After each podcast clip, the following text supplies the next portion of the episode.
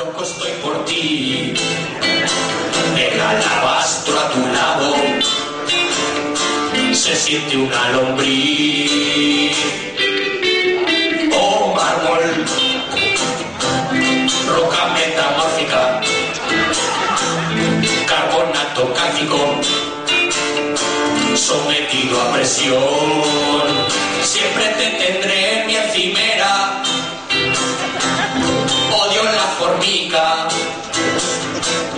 porque se raya cortando cualquier cosa.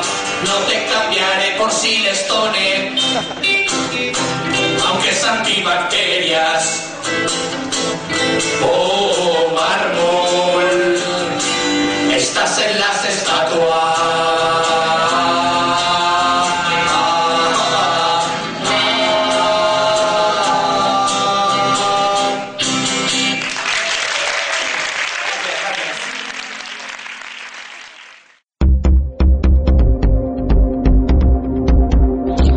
Bienvenidos a GeoCastaway, el podcast de geología y ciencias de la Tierra.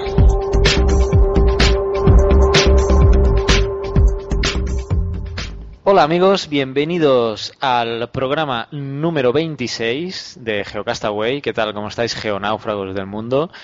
Eh, episodio de enero de 2012. Oscar, ¿qué tal? ¿Cómo estás? Muy bien, aquí empezando el año, como que el que dice, ¿no? Empezando el año, ya estamos a final de mes, hoy es 27 de enero y bueno, feliz año a todos, eso sí, porque no habíamos grabado nada desde, desde el último programa y bueno, con muchas ganas y muchas cosas de las que hablar, de las que hablar, ¿no? Ah, Sí, mucha cosa que contar, ¿no? Mencionar quizás que el último programa de diciembre en el que hablamos de los neutrinos y del bosón de Higgs ha tenido muy buena acogida. Agradecemos a Francisco Villatoro su colaboración, porque bueno, gracias a sus explicaciones eh, creo que mucha gente se ha enterado de cómo funcionan esto de los neutrinos y qué es el bosón de Higgs. Hasta ha habido mucha gente que me ha dicho que se quedó adronadada escuchando al- el programa. Atronanada. Atronadada. Es el primer chiste del programa, ¿eh? Ya, ya, te veo, te veo finito, oye. Sí, sí, sí. Bueno, eh, Te has cargado las pilas de este año, ¿eh? Sí. Saludamos a los nuevos oyentes, si es que tenemos. Supongo que en el mundo del podcasting siempre se dice que en cada nuevo programa hay un nuevo oyente, así que gracias por escucharnos. El problema se plantea cuando si por cada nuevo oyente que tienes, tienes dos menos oyentes. Entonces llegaría un momento que habría oyentes negativos, ¿no? ¿Cómo se puede tolerar eso? Sí, pero eso sería una paradoja de estas raras que...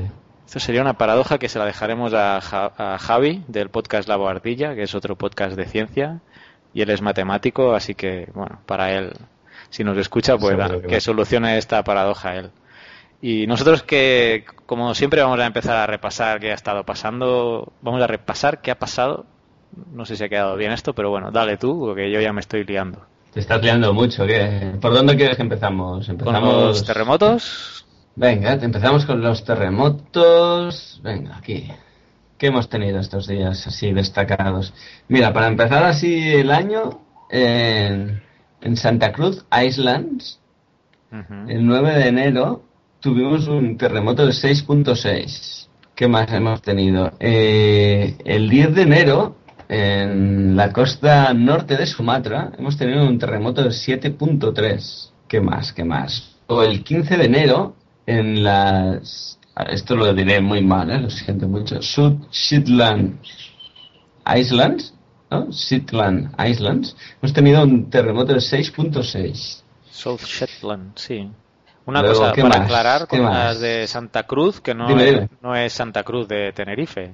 Esto estaba Pues, mirando el mapa no ahora, sé. está al este de, de Australia, ¿eh? que lo he estado mirando ahora. Las Islas Santa Cruz, pues están ahí cerca de, ¿qué? De Queensland, de Australia, de Guadalcanal, de las Islas Salomón, toda esa que- aquella región de cerca de En Australia. esa zona que es un poco apartada de aquí, ¿no? Un poquito. Antípodas. Que está muy, muy lejos de todos los sitios del mundo, yo creo, esa zona. Sí, sí. ¿Qué más? Tenemos el 22 de enero en las South Sandwich Islands, en la zona de las South Sandwich Islands, tenemos un, un terremoto de 6.0, también destacable. ¿Y qué más? El 23 de enero en Biobío, en, la zona de offshore, en, la, en Chile, hemos tenido uno de 6.2. Y ya casi para acabar el año, así destacables, tenemos dos.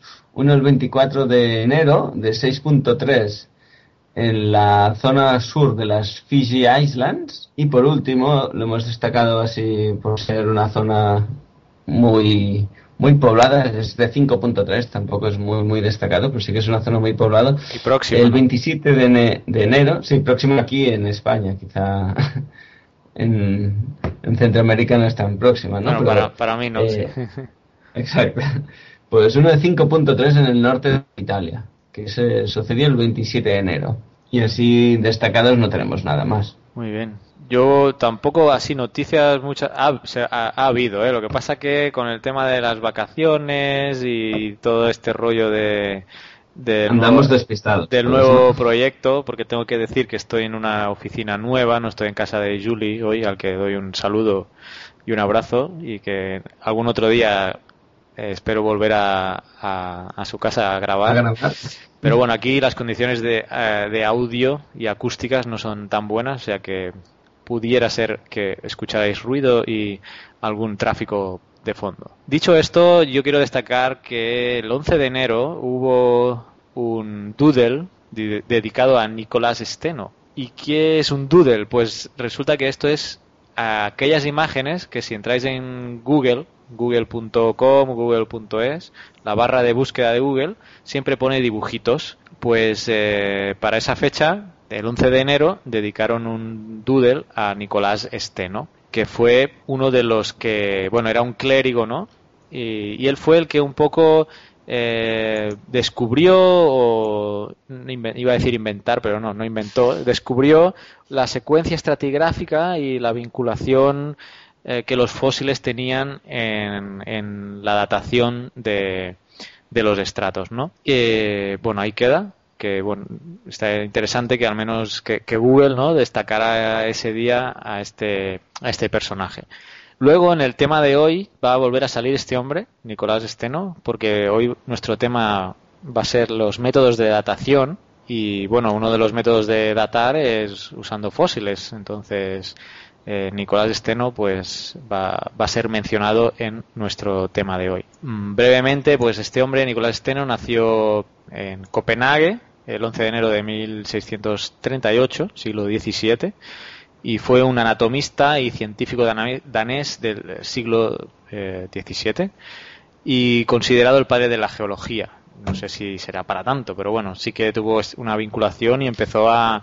a- Será uno de los padres. Uno, Quizá ¿no? es uno, pero es, un- es uno de ellos. no ser tan tajante en decir que fue el padre, fue uno de los padres, sobre todo en esa visión de ver el, eh, la secuencia estratigráfica y la deposición de los materiales en, en estratos, ¿no? Y su y cómo los fósiles que se encontraban en ellos eh, tenían una cierta relación para, para poder datar, ¿no? Eh, murió como, como obispo misionero, ¿eh? o sea que fue fue estuvo muy vinculado con, con la iglesia en esa época pues nada todavía ciencia y religión estaban muy mezcladas y de hecho en 1988 fue declarado beato de la iglesia católica ¿eh? para que para que veáis cómo estaba el panorama pues para en ese en ese siglo 1638 entonces, bueno, eso es lo que yo tenía destacado aquí. ¿eh? Ha habido algunas noticias de... He estado intentando buscar una noticia importante de un deslizamiento, pero no la he encontrado. Así que lo que voy a mencionar es que, mm, por desgracia, en España el nuevo gobierno ha borrado del mapa o del primer plano la ciencia. Ya no hay un ministerio dedicado a la ciencia en España y se va a integrar en el, Ministerio de, de Economía como una Secretaría de Estado de Investigación, Desarrollo e Innovación. O sea que, bueno, de, por la parte que nos toca como científicos o divulgadores de la ciencia, pues un menos uno o un no me gusta para esta decisión del nuevo gobierno de España que ha apartado un poco lo que es la ciencia, la investigación y el desarrollo, poniéndolo como una secretaría dentro de, de un ministerio. Para mí yo creo que es un error. Al fin y al cabo lo que el desarrollo de un país ya lo dice el propio nombre que ellos mismos le han dado, Secretaría de Estado de Investigación, Desarrollo e Innovación. Entonces, si quieres desarrollo, pues no lo pongas como Secretaría de Estado, ponlo como Ministerio. Eh, aquí se podría, hay que, apostar por el desarrollo y por la I ¿no? La investigación y el desarrollo. claro, cuando uno crea cosas, crea patentes, crea insumos, eh, otra gente viene, lo mira, eh, da imagen, vende, en fin, no, no veo un aspecto negativo, no veo un solo aspecto negativo en la inversión de, de la ciencia y en la investigación.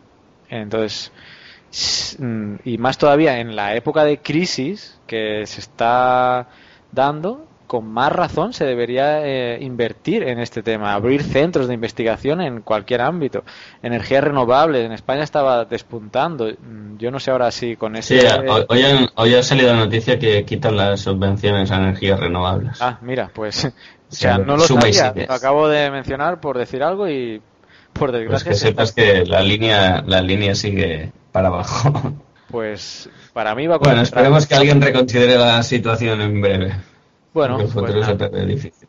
Eh, bueno, esta ha sido una nota un poco triste, pero nosotros vamos a amenizar y alegrar a nuestros oyentes, eh, esperemos, con el programa de hoy. Así que quizá vamos a seguir para adelante eh, y vamos a comentar algunas noticias, ¿no? Sí, vayamos a las noticias. Recursos Humanos no nos deja escuchar la radio en horas de trabajo. Oh, ¡Qué pena! Te pasaré los podcasts. Asociaciónpodcast.es. Ya seas podcaster u oyente, súbete al podcasting. Hay podcasts buenos, malos, divertidos, aburridos, largos, cortos, profundos, triviales. Hay podcasts de cine, de tele, de fútbol, de economía, de tecnología, de historia, de poesía, En definitiva, hay podcasts y a todas horas los encuentras en Radio Podcastellano. 24 horas del mejor podcasting. Pues pasamos al bloque de noticias. Empiezo yo. Así que he estado revisando un poco las noticias que teníamos por aquí. Me han llamado la atención dos. La primera es una que se titula así como Científicos estudian si un colosal meteorito causó cráteres en Mauritania. Y bueno, habla de que hay unos científicos de varias instituciones españolas que están analizando más de 300 kilos de muestras de grandes cráteres de Mauritania para determinar si proceden del, del impacto de un colosal meteorito hace unos 20.000 años, por lo que si se comprueba haría reescribir la historia geológica del, del nordeste de África. Así lo indica en una entrevista a EFE el geólogo paleontólogo Francisco García Talavera, promotor y coordinador de este proyecto de búsqueda de cráteres de impacto en el desierto del Sáhara y el, y el Adrar mauritano, que lidera el organismo autónomo de museos y centros de Cabildo de Tenerife, del que fue presidente y ahora es asesor emérito. En este proyecto participaron, bueno, participan, perdón, además de científicos del Museo de Ciencias Naturales de Tenerife e investigadores del Centro de Astrobiología del NINTA, Consejo Superior de Investigaciones Científicas, que es lo que llamamos CSIC, las universidades Complutense y Autónoma de Madrid, de Valladolid y de La Laguna, que han viajado en diferentes ocasiones a Mauritania para estudiar los cráteres de Tenoumer, Aulou, Perdón por mi mauritano. a ver, lo vuelvo a intentar. Pero si tú has, estado, tú has, estado, en Tanzania, tío, ¿qué aprendiste ahí? No hablan lo Nada. mismo. y en Senegal también, pero no, no me quedé tanto. Aoyoul. Aoyoul. Es que no sé si es pronunciación francesa o no, que juntan letras, pero bueno. Aoyoul y Richat. Así queda, como mismo lo he intentado. Perdón a la población de esas zonas porque seguro que lo he dicho muy mal. Pues nada, este último es el llamado, el Richard, es el llamado Ojo de África, porque con sus casi 50 kilómetros de diámetro es visible desde los satélites espaciales y su centro está perfectamente alineado con el cráter de Tenoumer a unos 220 kilómetros al nordeste de Richard. ¿No será este que se ve en el Google Earth también? Seguramente, yo la verdad no me he paseado por ahí con el Google Earth, pero tiene pinta de que se debe ver, porque si son... Si le llaman el ojo de África y tiene 50 kilómetros de diámetro, es fácilmente que se vea desde arriba. ¿eh? Lo voy a buscar ahora mismo en el Google Earth, a ver. Venga, paseate Sí, por sí. el Google Earth a ver si lo encuentras. Y nada, que es equiparable en su morfología a un cráter de la Luna o de Marte. O sea que estamos hablando de un cráter importante. Estos dos cráteres están a su vez alineados con un tercero, que también diré mal el nombre, perdón, el Temimichat, a unos 390 kilómetros al noreste de Richat, y que los investigadores aún no han estudiado, o sea que aún lo tienen ahí pendiente de estudiar. Eh, ¿Qué más nos dice García Talavera, que ha sido profesor de geología y paleontología en la Universidad de La Laguna durante 20 años, señala que este proyecto es apasionante y necesita más expediciones y dataciones, por lo que los primeros resultados de los análisis de las muestras apuntan a que estos enormes cráteres fueron causados por el impacto de un asteroide. Esta hipótesis es contraria a la postura de otros científicos que argumentan que el origen de estos cráteres es endógeno, es decir, que se trata de un domo o masa rocosa que se eleva y abomba el terreno hasta llegar a la superficie y luego se va erosionando hasta producir una forma concéntrica. Es decir, hay unos científicos que están diciendo que el, cráter es porque hay un impacto desde un elemento exterior que impacta en una superficie terrestre y en cambio hay otros que dicen que la morfología presente es resultado de la erosión de un domo, seguramente de litologías más endurecidas que el resto, en su zona interior. Ay, perdón. Eh, bueno, la litología puede ser más fuerte o, o débil. En, en todo caso, litologías diferentes. Pues sí, muy bien. Nada, nada. Sí, ¿no? Se ve desde Sí, sí. el Google Earth. Si entran en Google Earth y ponen estructura de Richat y te llega directamente a Mauritania, incluso pone una explicación, ¿eh? ahí todo en Google Earth. La estructura de Richat es un accidente geográfico singular ubicado en el desierto del Sáhara en Mauritania y que ha llamado la atención desde las primeras misiones espaciales porque forma un raro ojo de buey en la monótona extensión del desierto. Desde la distancia el aspecto general es el de una gran espiral, como una monites gigante en el desierto. Así que si tenéis Google Earth, eh, pues nada, ponéis estructura de Richat y os va, eh, os va a acceder a, a- Mauritania directamente y veréis la estructura como es eh, desde el espacio. Pues bueno, eh, de esta estructura están estudiando las muestras, que las están estudiando, según dice la noticia, en el Centro de Astrobiología y en las universidades de Valladolid y de La Laguna, y se realizan análisis geoquímicos, espectroscópicos, petrográficos, perdón, para lo que se efectúa con un corte fino y se observa con, como muchos sabréis, eh, se hacen láminas primas y se observan a microscopio con luz pola- polarizada para determinar el tipo de minerales que contiene, como pre- pueden ser el cuarzo, el hierro o el olivino. Eh, si se comprueba esta hipótesis, habría que reescribir la historia geológica del nordeste de África porque cambiaría todo, añade el científico, ya que la colisión violenta de meteoritos en el desierto mauritano había, li- habría liberado una enorme, en una enorme cantidad de energía que habría afectado a Mauritania, sur de Marruecos, Argelia, Chad, Mali y Senegal. Pues un impacto terrible es como si se hubiese explotado, según dice la noticia, mil bombas nucleares al mismo tiempo. O sea que está claro que afectaría a muchos países del alrededor, pero estamos hablando de hace muchos años. ¿eh? Esto explicaría la extinción de varias especies y el repentino cambio de clima observado en los estratos geológicos, además de muertes masivas de fauna. Pues nada, aquí tenemos una controversia donde dos equipos científicos opinan, o dos comunidades científicas opinan cosas diferentes y a ver cómo evoluciona el tema. Estaremos atentos a ver si vemos más noticias sobre este tema. ¿Qué más? Muy bien. Eh, yo tengo dos noticias más. Bueno, una noticia y un anuncio. Y vinculándolo, ahora estábamos hablando de Google Earth. Pues Google, este ya gigante de Internet, ya no sé cómo describir a Google. Creo que alguna vez he dicho yo que si se cayera Google, por cierto, que han cerrado Mega Upload, no, yo no me imagino qué pasaría si cierran Google, porque más de la mitad de mi vida está ahí, hablando en producción de material y, e intelectual, digamos. Eh, la cuestión es que Google ahora saca Public Alerts Y Public Alerts es un sistema en el que se van a través de Google Maps, Google va a ir publicando eh, diferente información o mensajes referente a emergencias, eh, a evacuaciones, noticias sobre huracanes, eh, noticias de terremotos, noticias de tormentas tropicales. Eh, entonces lo que han hecho ha sido buscar una colaboración con la, con la NOAA, que es la Agencia Oceánica y Atmosférica de Estados Unidos, eh, con el USGS, el Servicio Geológico de Estados Unidos, y alguna otra institución como el Servicio Nacional del Clima. Y eh, mm, toda esa información la están eh, poniendo eh, en una plataforma nueva que se llamará Google, eh, Google Alerts.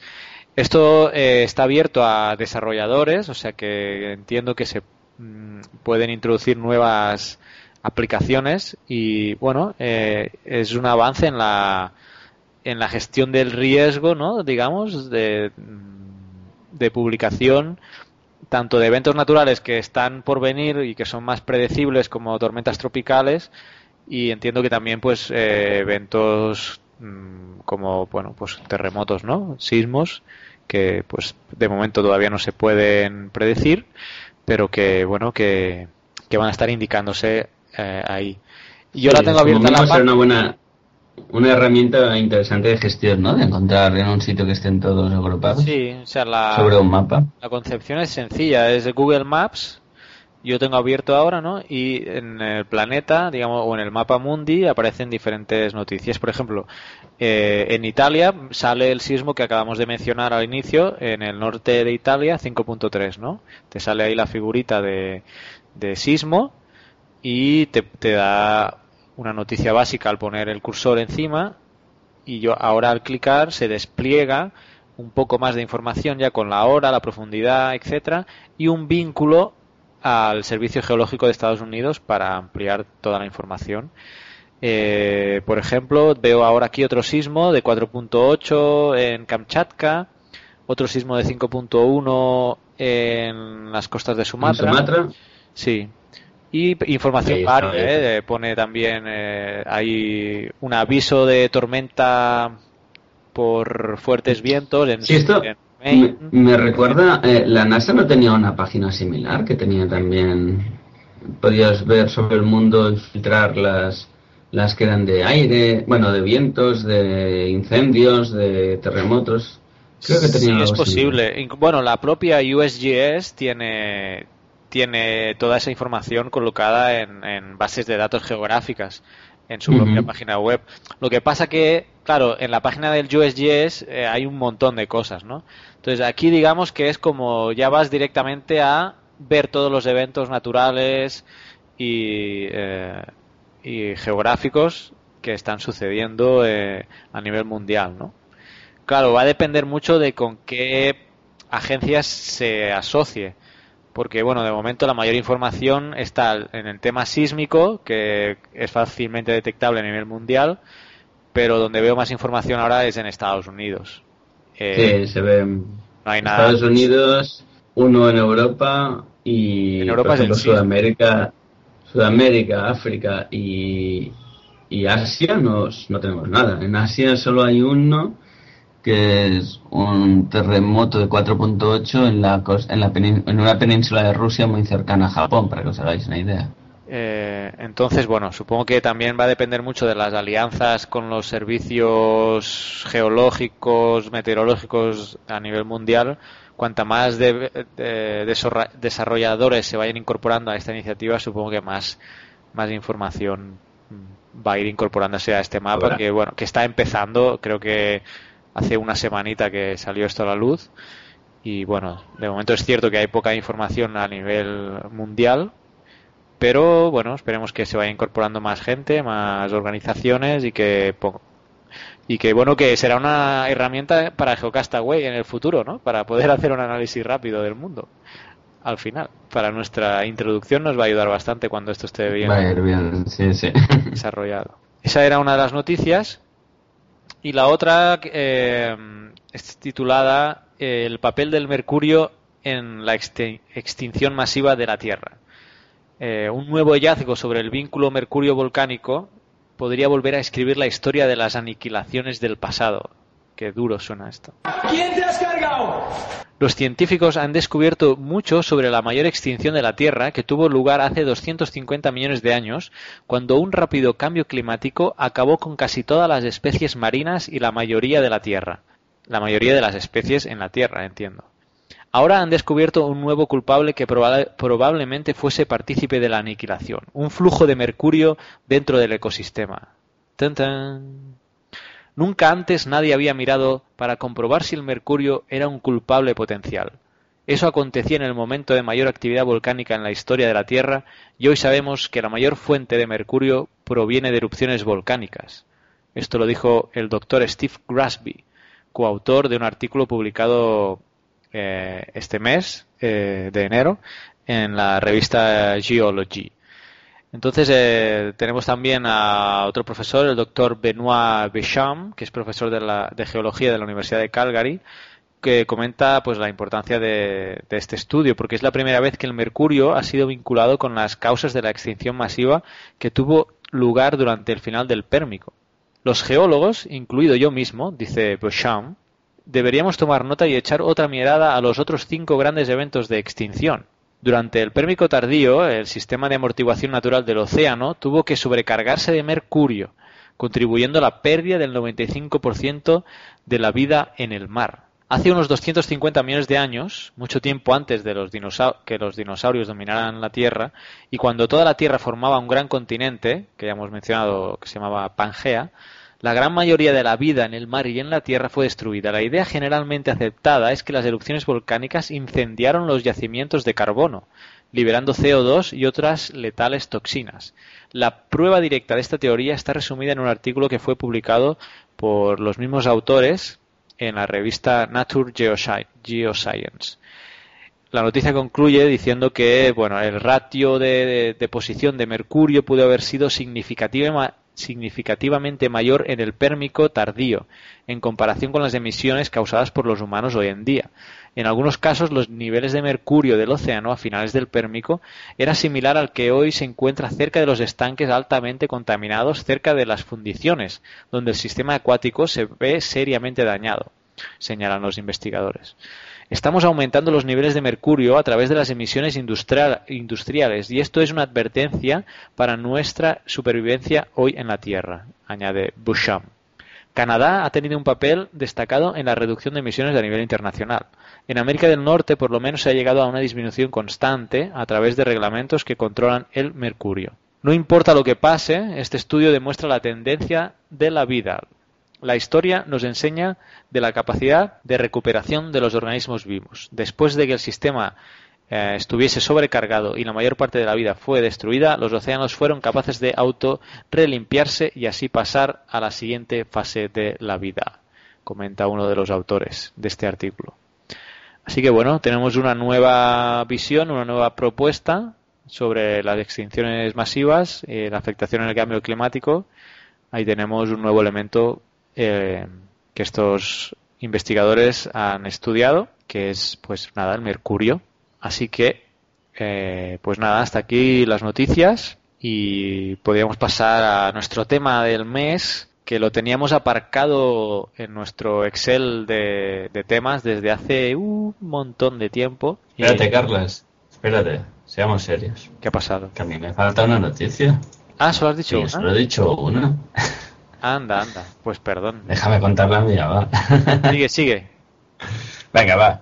Pues nada, la otra noticia que me había llamado un poco la atención era la de un extraño mineral que se ha localizado en Australia. Está claro, esto es típico. Ahora estaba mirando en foros, el mineral ya hace tiempo que había sido hallado, pero bueno, la noticia salió hace poco. Que es un extraño mineral llamado Tranquilitia, que hasta ahora solo se había encontrado en algunos puntos de la superficie rocosa de la Luna. Este singular mineral, dice la noticia, de color marrón rojizo, está compuesto principalmente de sílica, circonio, titanio y hierro. Y aunque crece, carece perdón, de valor económico, podría ser de gran utilidad para determinar la edad de las rocas en las que se ha descubierto. O sea, también está relacionado con la datación relativa. Eh, comenta la noticia que es un hallazgo sorprendente que será de gran ayuda a la hora de estudiar la superficie de nuestro planeta. Un dato curioso es que este mineral tiene su nombre por su origen en la región de la Luna llamado el Mar de la Tranquilidad. Aquí fue donde se habían encontrado los primeros restos de este mineral, que según la Agencia Espacial Norteamericana, la NASA, tendría, una antigüedad de unos 3.710 millones de años. Y nada, según dice, es un descubrimiento que ha desconcertado a los expertos en astronomía que se preguntan cómo ha podido tardar más de 40 años en descubrir este mineral en la Tierra, desde que fue hallado por primera vez en la Luna.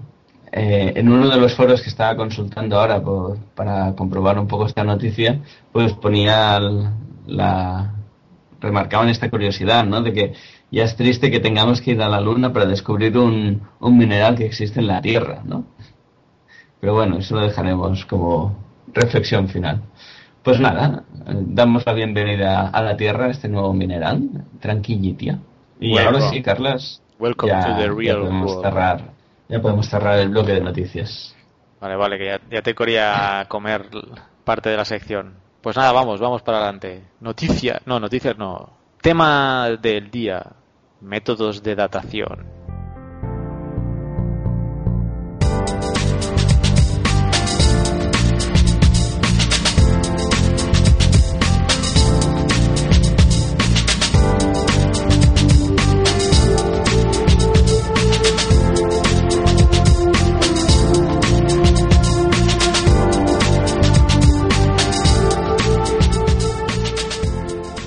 Bueno, pues empezamos nuestro tema de hoy, que es uno de aquellos que teníamos pendientes de contar a- por petición. ¿Este, Carlos, era una petición o era uno que tenemos pendiente nuestro? Creo que era pendiente nuestro este, ¿eh? Vale, vale. Digo, si era una petición, pues no, pues era uno pendiente nuestro que queríamos hablar de lo que son las dataciones en geología. Porque siempre sabéis, ¿no? Que hablamos de los tiempos geológicos, que si esto es del carbonífero, que si esto es del... no sé, Que si la Tierra tiene 4.500 millones de años. Exacto. Que si esto es más contemporáneo a este otro. Entonces esto en geología es lo que se llama la datación. Es decir, le ponemos una edad a unos materiales. Sí, sí. ¿Y cómo ponemos esa edad? Pues tenemos dos opciones muy diferentes. Una es lo que llamamos la datación relativa y hay otra que es la datación absoluta. Para empezamos con lo básico, para que seamos, para tener el concepto muy claro. Una datación absoluta sería decir yo tengo 33 años y Carlas tiene 32 años. En Ojalá. cambio, una datación relativa sería decir Oscar es mayor que Carlas. Pero no estoy diciendo qué edad tiene Carlas ni qué edad tiene Oscar. Pero sí que tenemos claro el concepto que Carlas es más joven que Oscar o que Oscar es más grande que Ja- Carlas. Imagino que lo habéis entendido, ¿no? Claro. Y en, co- en por qué sé que Oscar es más gran, mayor que Carles es eh, pues en buscar las evidencias, ¿no? Porque Oscar Exacto. tiene más arrugas que Carles, o no, o tiene más canas Oscar que Carles. Uy, uy, uy, esto está- Estoy que no tengo ni arrugas ni, car- Eh, ni canas, Carlas. Es un ejemplo, es un ejemplo. Ah, sí, sí. Bueno, espero que lo tengáis claro, ¿no? Una cosa es una cosa relativa, es decir, estás buscando un, un sitio donde apoyarte para valorar una situación y otra, y en cambio la absoluta siempre estás hablando en términos absolutos. Es decir, tienes 32 años, tengo 5.000 pesetas en el bolsillo, tengo 30 dólares en la cartera. Bueno, espero que hayáis entendido. Entonces, hablaremos un poco de los dos sistemas de dataciones, los relativos y los absolutos. Empezaremos por el más típico en geología, que es el relativo, es decir, cuál es anterior a otro. Es decir, por ejemplo, se dice, eh, como tenemos una intrusión posttectónica, pues es, ¿qué quiere decir? Pues que esa intrusión ha sido después de la, de la época tectónica, ¿no? O sin sedimentario, es decir, que ha sido durante la sedimentación. Pues, ¿en qué se basan este tipo de afirmaciones, no? Para poder hablar de datación relativa, tenemos que basarnos en algunos principios. Uno de ellos es la ley de la superposición, que se le atribuye a este señor que hablábamos antes, el señor Nicolás Steno, Nicolás Steno, sí, sí. Que era un señor geólogo danés. Bueno, se dice geólogo, yo a esas épocas no me cuesta hablar de geólogo, era una persona Le gustaba eh, interesada la naturaleza y la observación. Yo creo que las dos palabras importantes es naturaleza y observación. Entonces, esta gente iban conformando lo que luego se habla de geología. Y nada, esta ley establece que en una secuencia no deformada de rocas sedimentarias, cada estrato es más antiguo que el que tiene por encima y más joven que el que tiene por debajo. Es decir, para que os hagáis una idea, si ustedes agarran por un lado, me invento, un, un cazo con, con arroz y luego un cazo con chocolate, por decir una manera, y lo tiran en una tabla, primero tiran el arroz y luego el chocolate, quedarán dos capas, la capa inferior de arroz y la capa superior de chocolate. Diríamos que la de arroz ah, es más vieja que la de chocolate porque se ha puesto posteriormente. Es como una ¿Me he lasaña. ¿no? O una lasaña. Una lasaña sería más fácil. Gracias, Carlas. Hemos puesto una capa de, de pasta y luego ponemos una capa de, de carne. ¿no? Y luego otra capa de pasta y otra capa de carne. Pues cada una de ellas es más nueva que la anterior. Esto siempre tiene que quedar muy claro que la secuencia no es deformada, porque si la secuencia es deformada, el principio se nos va. Es decir, si ha sido afectado por una orogenia o unas fuerzas, lo que sea, esa deposición puede haber quedado alterado o girado y no seríamos conscientes, ¿vale? Uno de los eh, uno de los ejemplos más claros de todo esto quizás sería una imagen que yo creo que el 90% de la población tiene en la cabeza, es el Gran Cañón de Estados Unidos, que se ven ahí todas las capas bien puestas una encima de la otra, ¿no? Pues las que están más abajo son mucho más antiguas que las que están más arriba. Bueno, sí, creo que la imagen esta es, es bastante clara. El segundo principio importante es el principio de la horizontalidad original. También fue Steno quien reconoció la importancia de este principio, que significa que las capas de sedimentos se depositan en general en una posición horizontal. Cuando observamos estos rocosos que son planos, deducimos que no han experimentado alteración y que mantienen aún su horizontalidad original.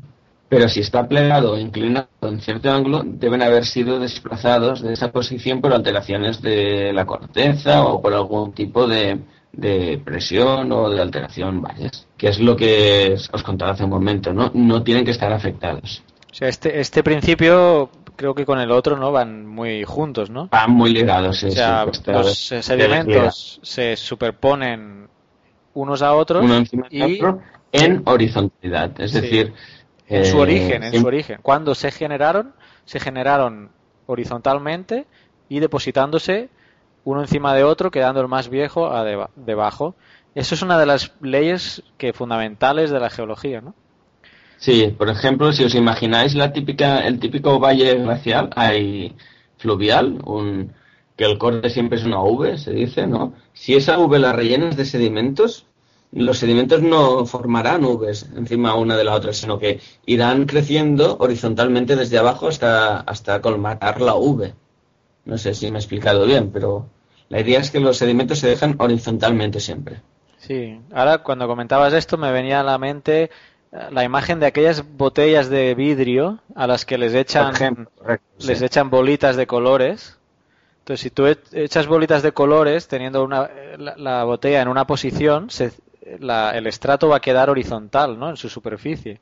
Si inclinas, supongamos que se ha petrificado eso, luego inclinas la botella y le vuelves a echar eh, bolitas de otros colores, esos eso va a quedar, la, que habías puesto que se ha petrif- petrificado, supongamos, va a quedar inclinada y la nueva va- se va a depositar horizontalmente. La idea es esta, que siempre se va a quedar horizontal. Cuando pongas algo, siempre cae horizontal. ¿Y qué más? ¿Y cuáles otros principios tenemos? Pues tenemos también el principio de la intersección. Cuando una falla atraviesa otras rocas o cuando el magma hace intrusión y cristaliza, podemos suponer que la falla o la intrusión es más joven que las rocas afectadas. A este principio se le llama principio de intersección. A ver, algún ejemplo básico. No sé, si tienes un estrato y luego ves que está afectado por una falla, es que es, así, ¿no? Tú tienes un estrato y está afectado por la falla, el estrato siempre tiene que ser previo a la falla, porque si no la falla no podría haber afectado el estrato. Claro. O sea, eh, ¿Cómo sería esto? Tú no te puedes cortar Ah, un- mira, eso, la mano exacto. si no tienes la mano donde va a cortar el cuchillo. O un pastel, ¿no? Imaginémonos, yo creo que en geología los pasteles van bien. Imagínate que haces un pastel con diferentes capas y lo cortas. Pues para poder cortarlo primero tienes que tener el pastel hecho, ¿no? Claro. Porque si lo, ha- si lo cortas mientras hace el pastel será diferente a que si ya lo has hecho y lo cortas. Claro. ¿Y qué utilidad tiene esto? Pues la utilidad es, puedes tener un estrato, afecta una falla y luego se deposita encima otro estrato. Ese estrato, al ser posterior a la falla, cuando tú lo veas en la naturaleza, vas a ver que no está cortado eh, como si lo está el que está abajo. Entonces, la cronología ahí sería, se deposita el primer estrato, luego ocurre la falla y luego se sedimenta el otro estrato. Para eso es- eh, sirven eh, este tipo de principios de intersección, porque sabemos que el, el estrato que no ha sido afectado por la falla se depositó después de la falla.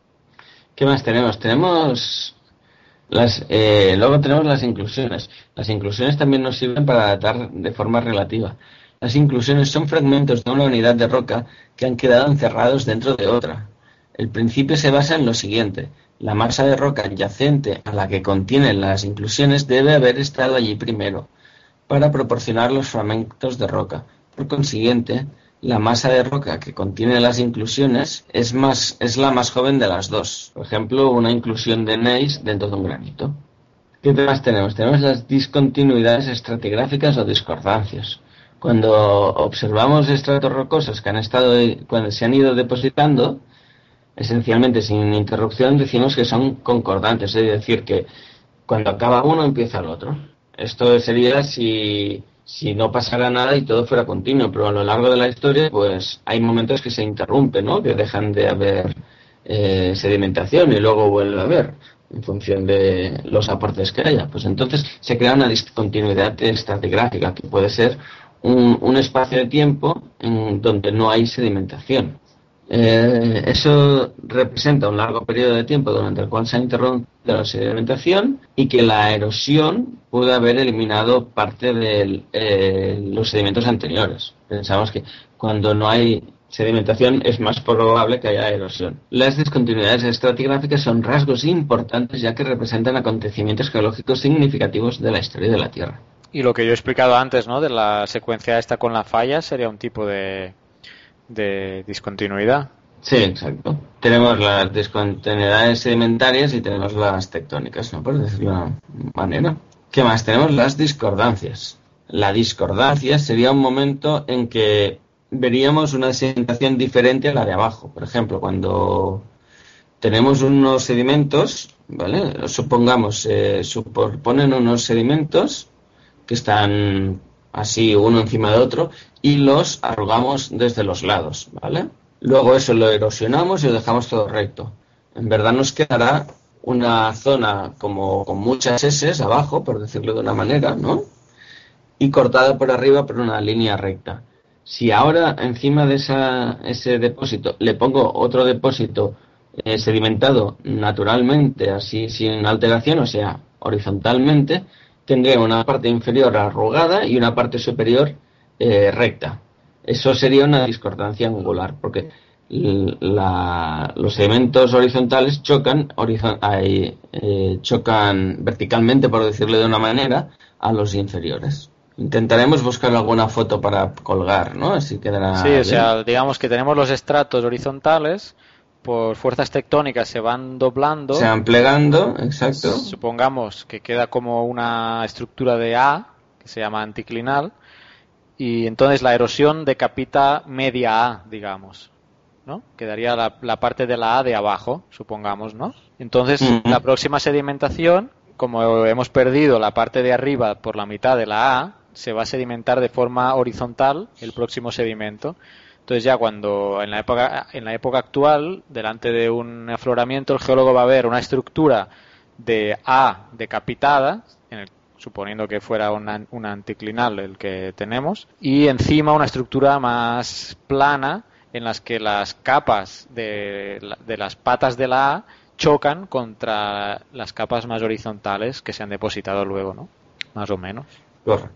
E intentaremos poner imágenes en el post para que quede más claro esto visualmente. Vale, sí.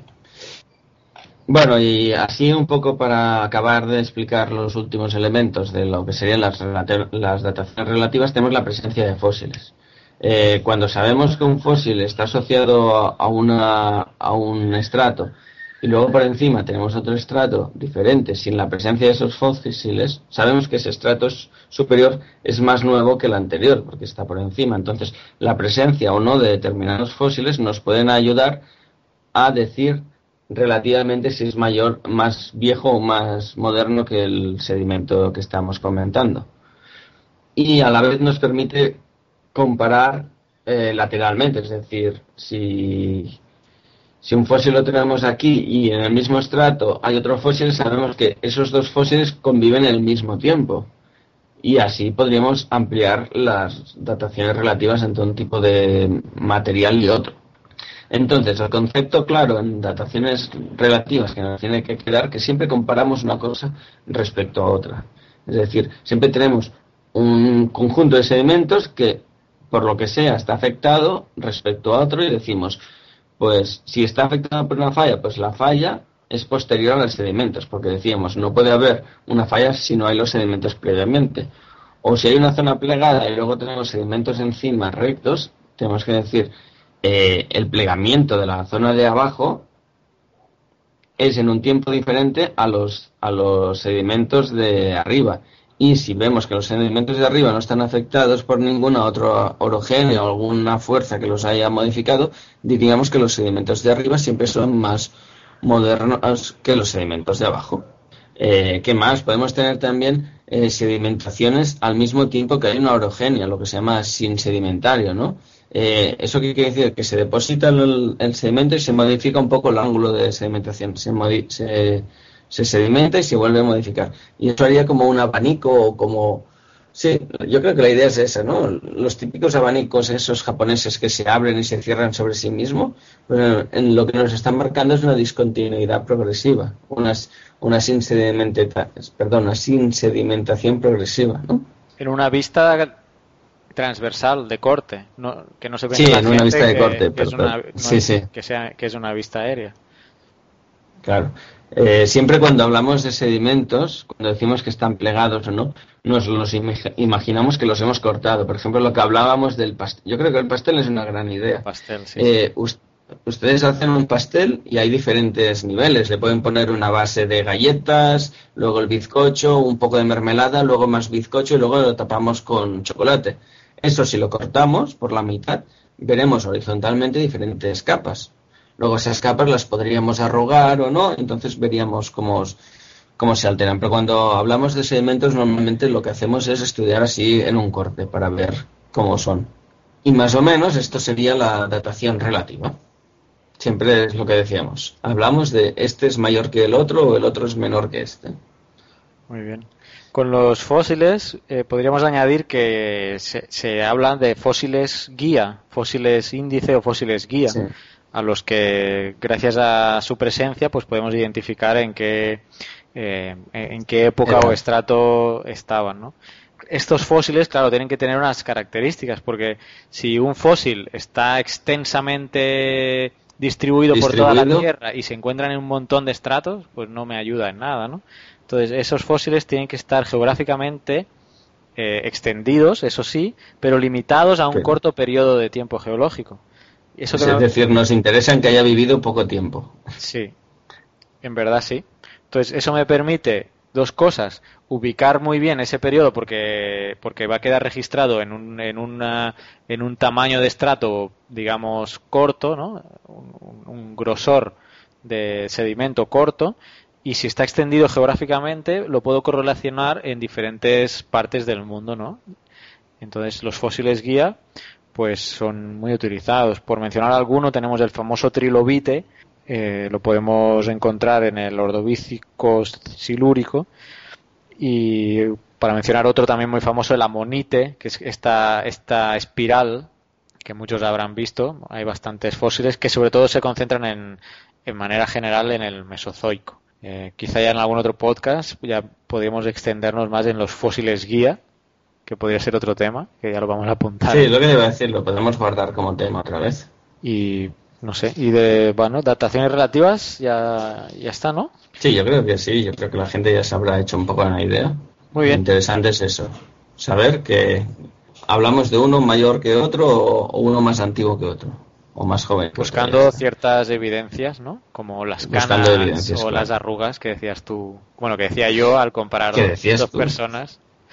Eh, pues nada, entramos entonces eh, en la datación absoluta, que voy a intentar explicar yo sin ser químico ni físico. Pero antes eh, vamos a poner un, una- un indicativo, vamos a hacer una pequeña pausa y vamos a seguir con el tema de hoy.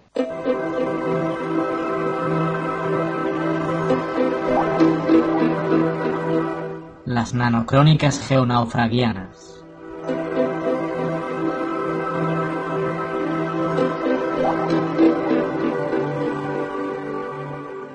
Charles Mason aceptó de Neville Maskelyne en 1777 el encargo de buscar una montaña adecuada para el experimento de la deflexión gravitatoria. Este regresó finalmente a informar de que la montaña que necesitaba estaba en las Highlands de Escocia Central, encima justo del lago Tai, y que se llamaba Essex Highland. No hubo manera, sin embargo, de que quisiese pasarse un verano topografiándola. Al negarse Mason a medir la montaña, la tarea recabó en Maskelyne.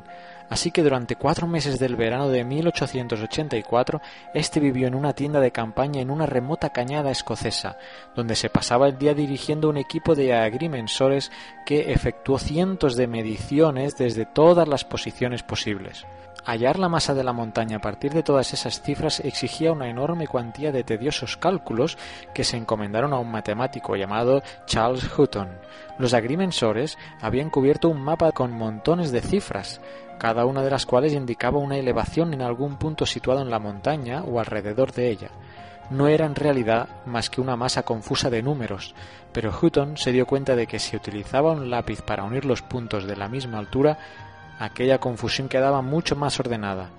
De hecho, podía hacerse cargo inmediatamente de la forma global y el desnivel de la montaña. Había inventado las curvas de nivel.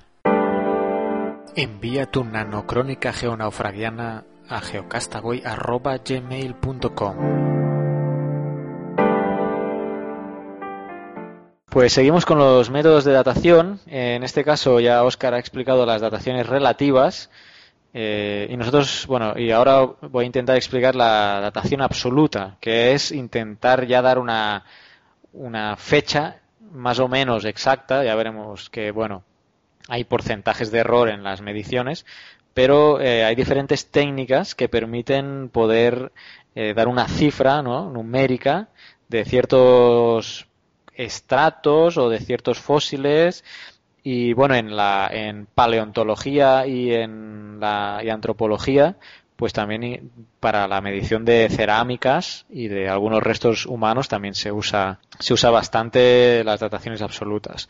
Como primer método eh, mm, podemos eh, hablar de las barbas. Eh, las barbas con V las dos Vs y son las barbas son pares de estratos producidos anualmente en relación con los cambios estacionales. Estos se producen principalmente en lagos eh, glaciares y consisten en una, alternancia de estratos claros, que son limos y arenas básicamente, y estratos arcillosos, que son más oscuros porque contienen materia orgánica. Entonces, ¿dónde está el secreto? Eh, el secreto aquí está en, pues en saber que estos estratos claros, limos y arenosos se depositan en verano y las arcillas más oscuras se depositan en invierno. A este par de, estratos, claro-oscuro, se le llama barba y sabemos que eh, representan un verano y un invierno. Normalmente estos espesores suelen ser de cerca de un centímetro y medio de espesor. Entonces, si el lago todavía existe, eh, podemos obtener una datación absoluta, porque conocemos el lago en el presente.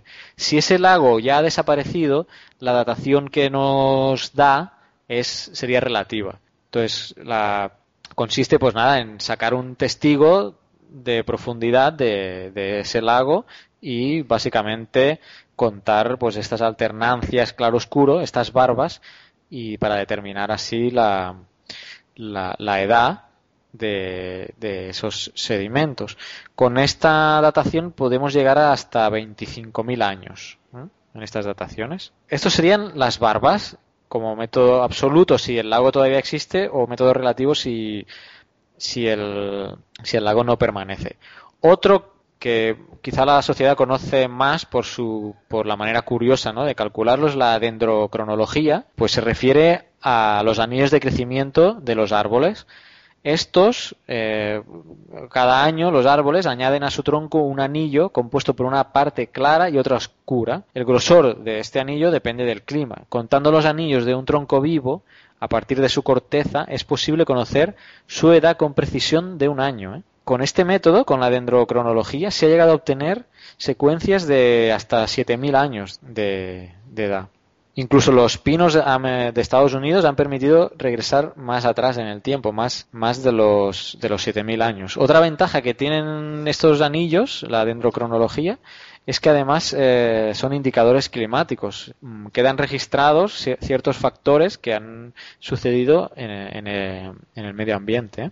Eh, Hay que contar muchos anillos ¿eh? para regresar 7.000 años en el tiempo, ¿no? Sí, sí. Deben haber mucho. Pero para eso están los mucho, becarios. mucho. Sí, sí, espectacular, ¿eh? eh... Sigue, sigue, perdón.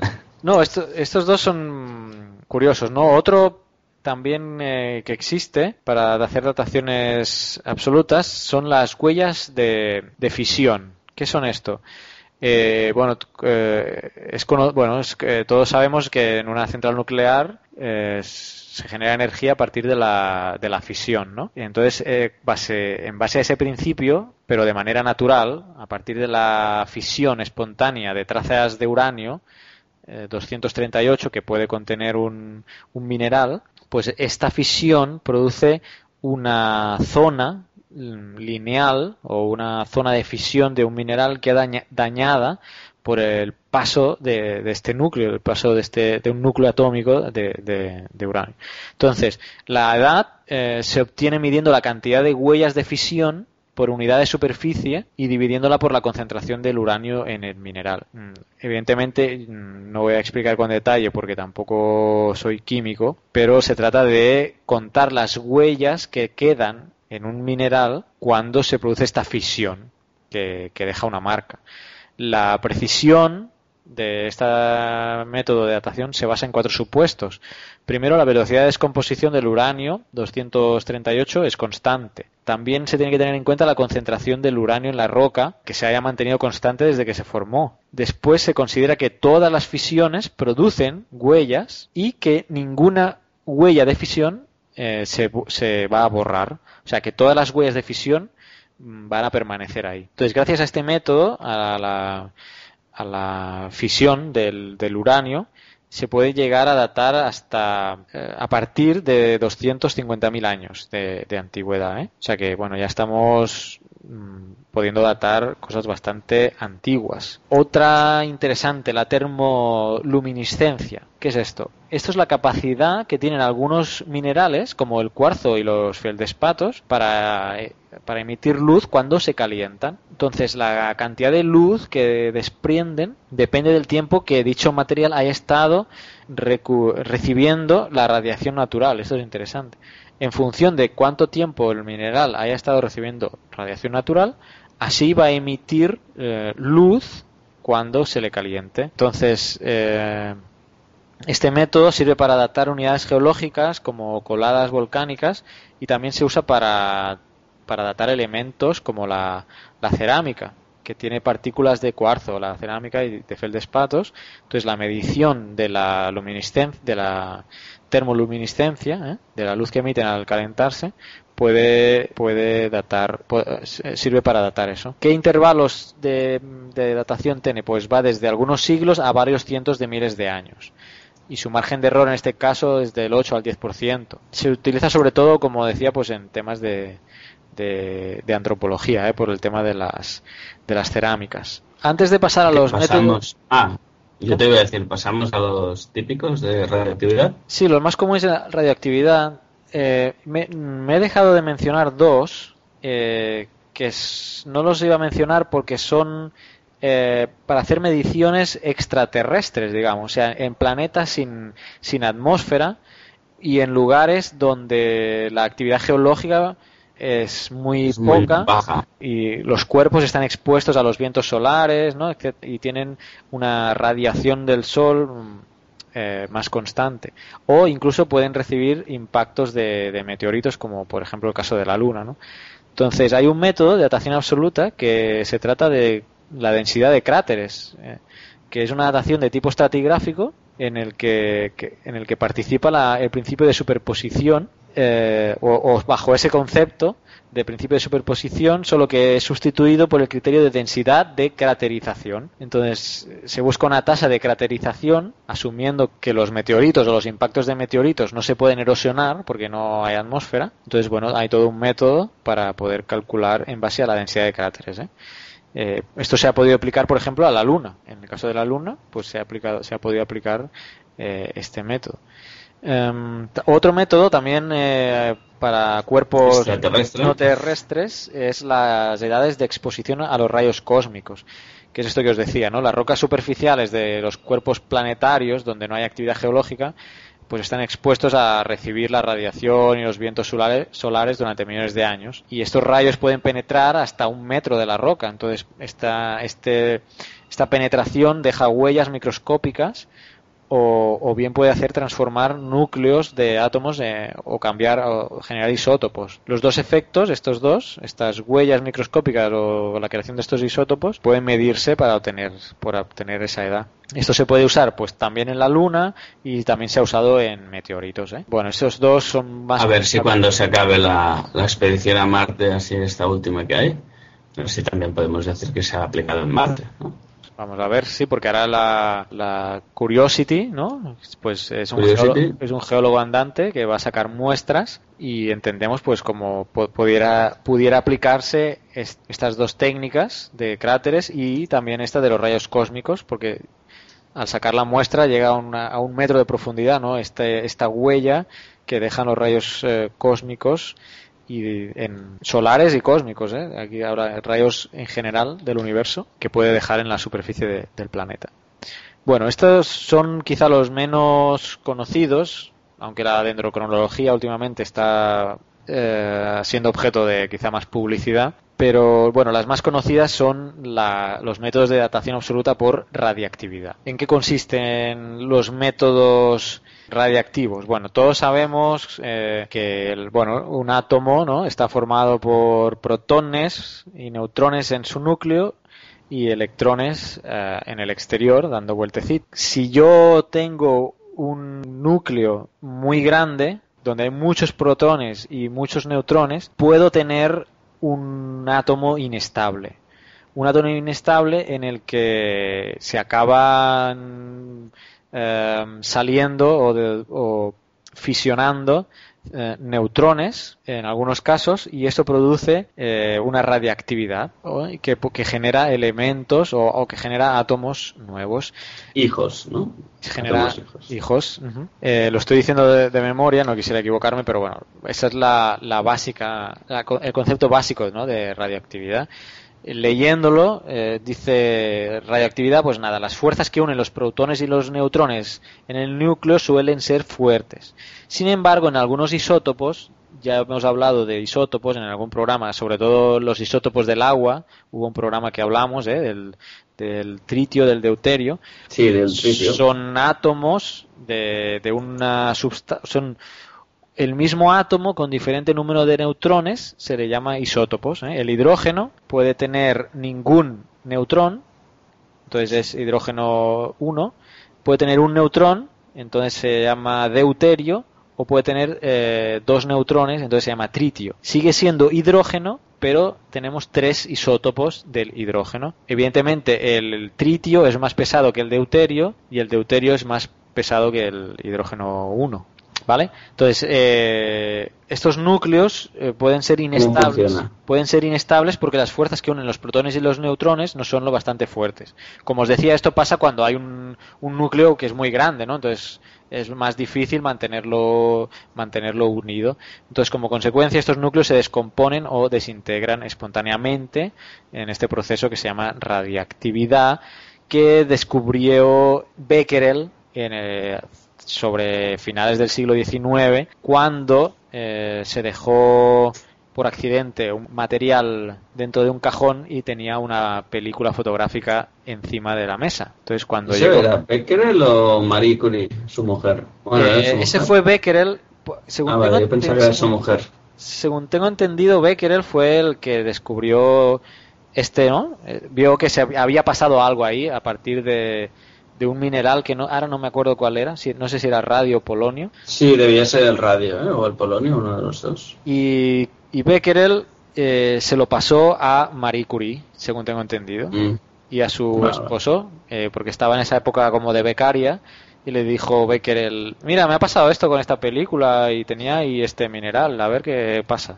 Y entonces, bueno, en verdad, pues Becquerel y los maridos o los esposos Curie fueron los que descubrieron este fenómeno de radiactividad, que ya hemos visto de qué se trata. Bueno, eh, pero fue Ernest Rutherford el que, ya conociendo el fenómeno de radiactividad, sugirió la posibilidad de utilizar este fenómeno para datar y datar minerales calculando la proporción entre la cantidad de elementos mm, radiactivos y llamados también elementos padres o primarios y las sustancias derivadas, llamadas también eh, hijos o radiogénicos.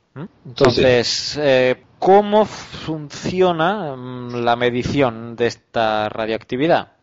Mm, Vamos a ver. Eh, las, eh, las partículas que son emitidas son pueden ser núcleos de, de helio, son los conocidos rayos alfa, pueden ser electrones, que son rayos beta, y la radiación electromagnética eh, la realiza bajo la forma de rayos gamma. Este hecho eh, interesa mucho para calcular la edad de las rocas, como ya mencionábamos. Por ejemplo, en la naturaleza existen isótopos de muchos elementos, igual número de protones y distinto número de neutrones, que es lo que acabamos de, de decir. Por ejemplo, el uranio 235 y el uranio 238 tienen 92 protones, pero el primero tiene 143 neutrones y el segundo 146. Por lo tanto, el segundo pesa más que, que el primero, tiene más neutrones, pesa más. Muchos de estos isótopos son inestables, no pueden contener su núcleo y se transforman en otras estructuras atómicas de diferente peso atómico, pero estables, pasando por productos intermedios de vida corta. ¿eh? O sea, pero la idea es que tenemos un, átomo inestable, desprende radiación en forma de rayos alfa, rayos beta y rayos gamma y se transforma en otro mineral estable, aunque ha podido pasar por fases intermedias. ¿eh?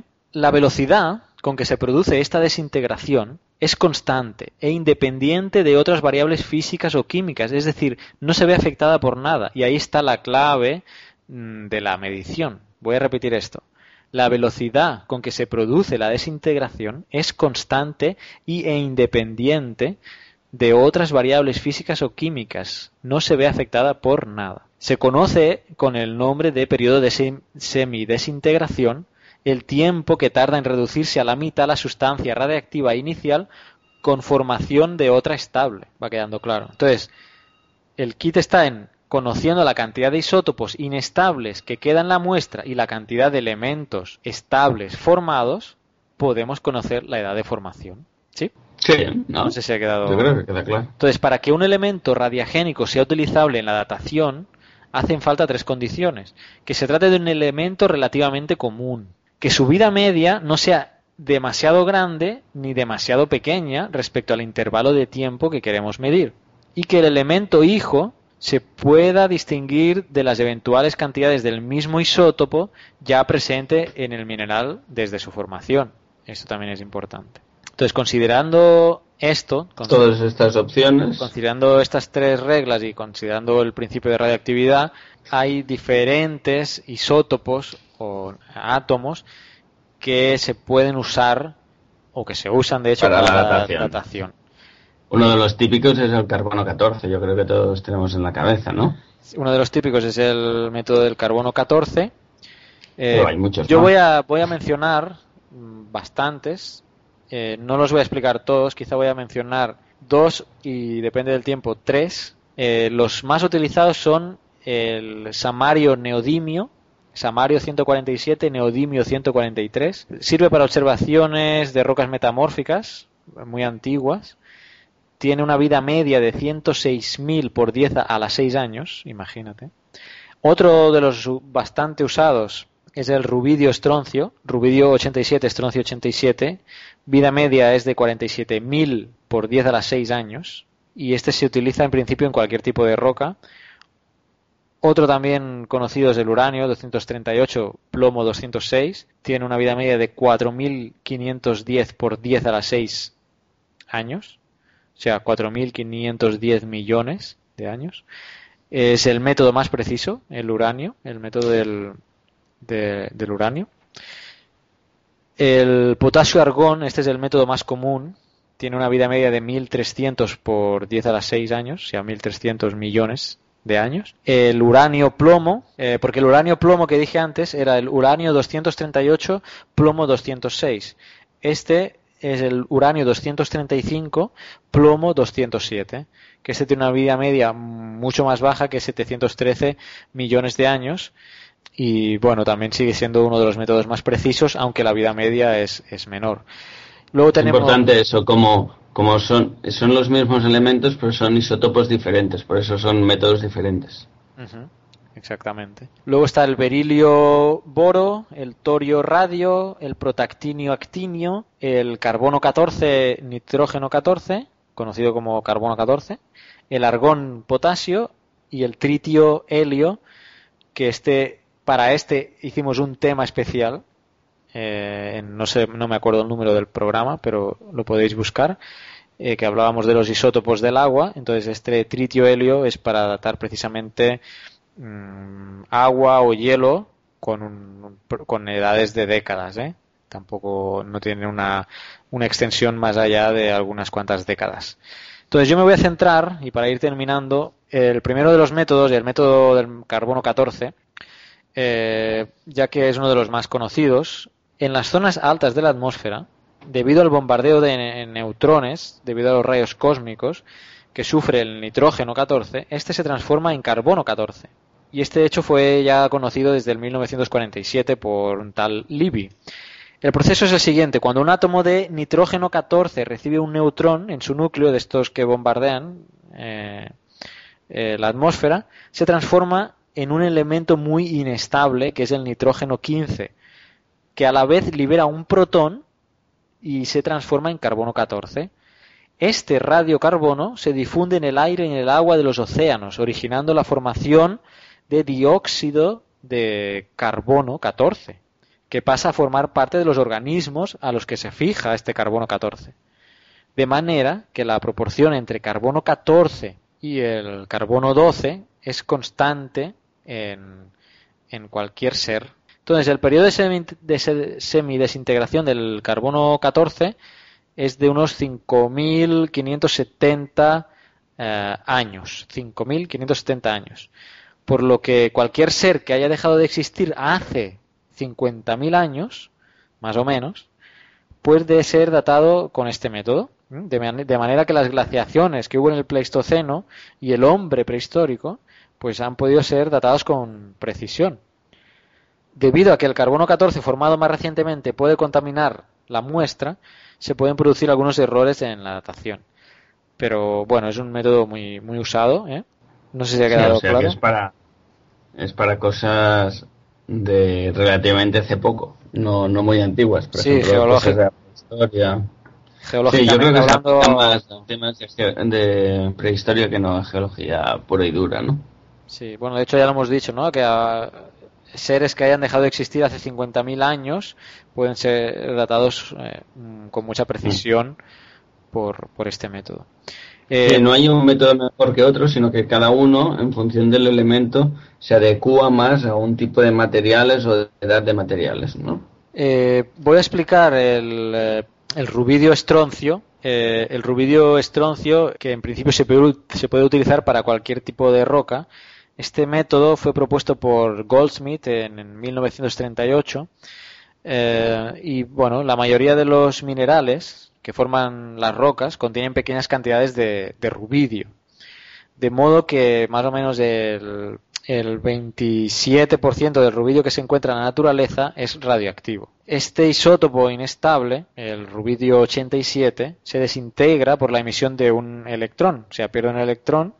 Hemos dicho que esto, al perder un electrón, eh, era la eh, emite rayos eh, rayos beta al emitir electrones.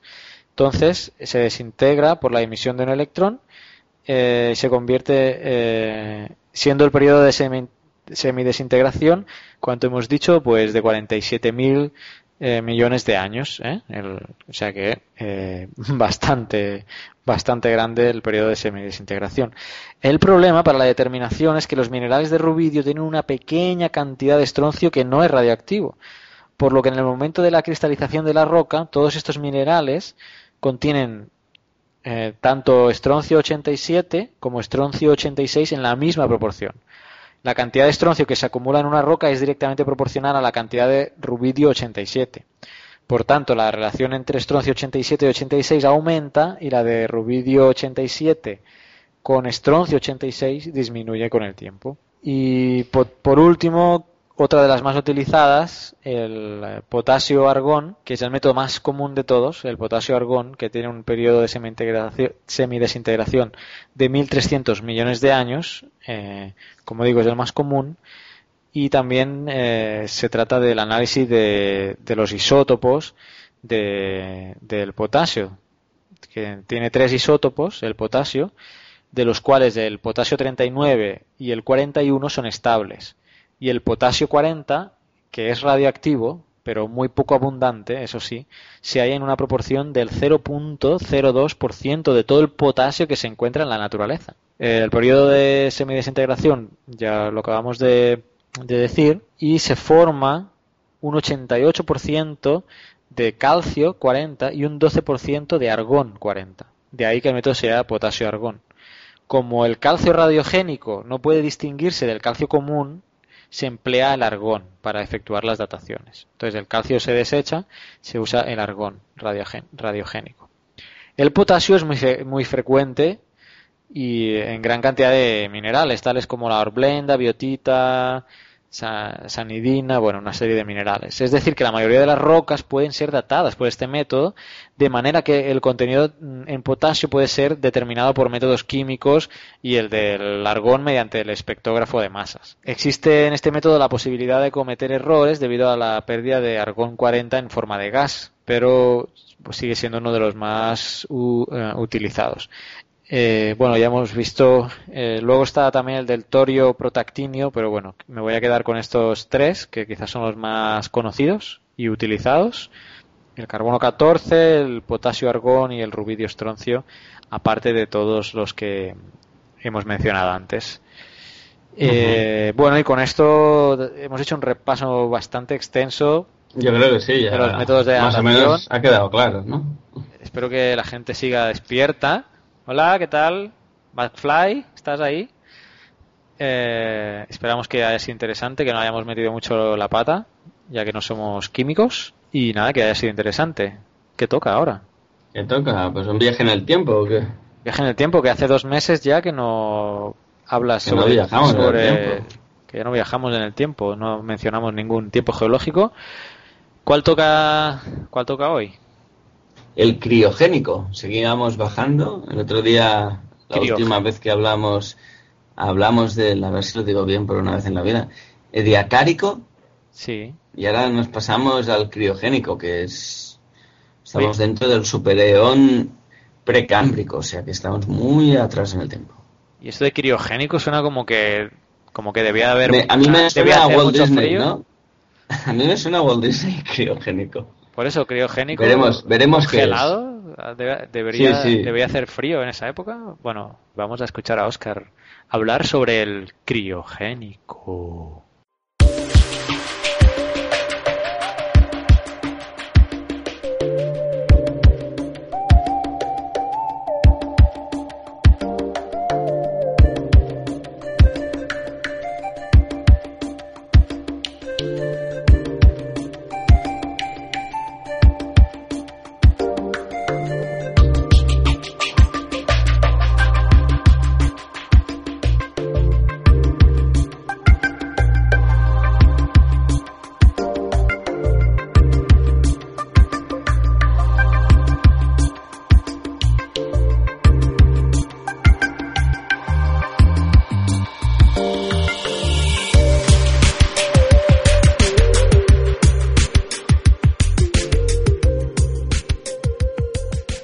Pues nada, seguimos nuestro viaje en el tiempo. Como decíamos hace un momento, hablaremos del criogénico, que está por debajo del ediacárico y, en- y por encima del tónico.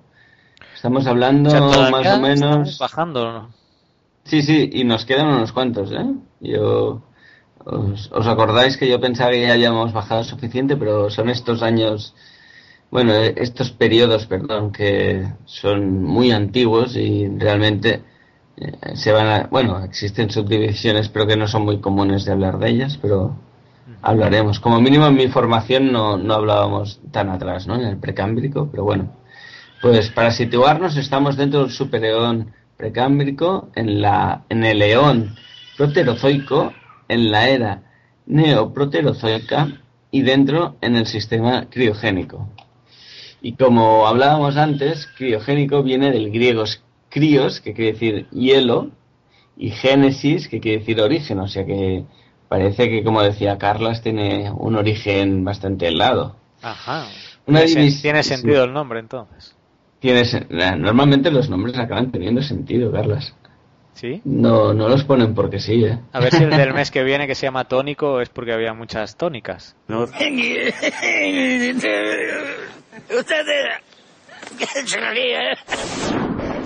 Ah, y ha llegado el, el chiste. Muy bien. Tenemos que hacer una sección de chistes. Bueno, bueno. Pues nada, eh, es una división de la escala temporal geológica. Es el segundo periodo, periodo de la era neoproterozoica y comienza hace unos 850 millones de años, que se dice rápido, y finaliza aproximadamente unos hace unos 630 millones de años con más o menos un error de entre 5 y 30 millones de años. O sea que hay un error importante. Pensad que estamos bajando mucho en el tiempo, entonces cada vez hay más error en la datación.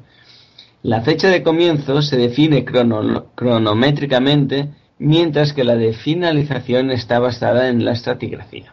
Y si han escuchado el tema de hoy, ya serán unos expertos en esto. en ese tema. Venga, pues. Su nombre hace referencia a los depósitos glaciales encontrados en latitudes tropicales, seguidos de sedimentos de carbonatos. Los glaciares se extendieron y retrocedieron en una serie de pulsos rítmicos, posiblemente alcanzando el ecuador. En general, se considera que deben considerarse al menos dos grandes glaciaciones mundiales. Las glaciaciones Sturtian, que comprendió el intervalo entre 760 y 700 millones de años, y la Marinoan Baranger, Marinoan Baranger, que se produjo en torno a los 635 millones de años. Son las más grandes conocidas en la historia de la Tierra y pueden haber cubierto todo el planeta. Una glaciación final se produjo hace unos 582 millones de años durante el periodo ediacárico, que es el que hablamos la semana pasada. Así pues, es un periodo que se, bas- se caracteriza por un fuerte incremento de la, presenta- de la presencia perdón, de hielos en la Tierra.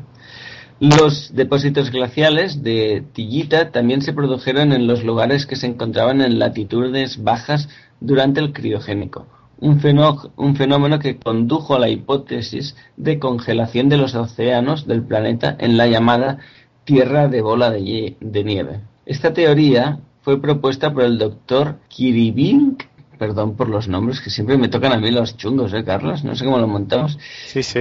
Vale, aposta.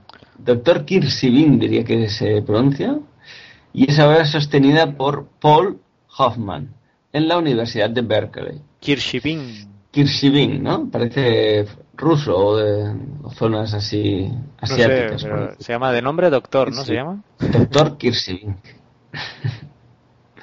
y esta afirmación ha generado un gran debate, pues afirma que el planeta Tierra estuvo cubierto por glaciares de hasta un kilómetro de espesor hasta el Ecuador. La principal controversia se refiere a si las glaciaciones fueron realmente acontecimientos mundiales o estaban localizadas. ¿Y qué Sí. más? Así, bueno, estas son las típicas... Es que estamos hablando de periodos muy, muy antiguos, Sí. entonces debe ser bastante difícil tener sedimentos a nivel de todo el mundo para poder correlacionar lo que hablábamos. Y claro, cuando sostienes una teoría, pues deben faltar pilares para su sostenimiento adecuado. ¿no? Y por último, para acabar, pues durante el criogénico, el supercontinente Rodinia se fragmentó y el supercontinente Panotia comenzó a formarse. Así que he sido una, una era, perdón, sí, hay un periodo, perdón, bastante frío, este del criogénico. Y bueno, a ver qué nos depara el tónico. El tónico. No, yo creo que para destacar en eh, del criogénico es esta teoría de la snowball, se le atribuye al criogénico y que pues está en debate. ¿eh?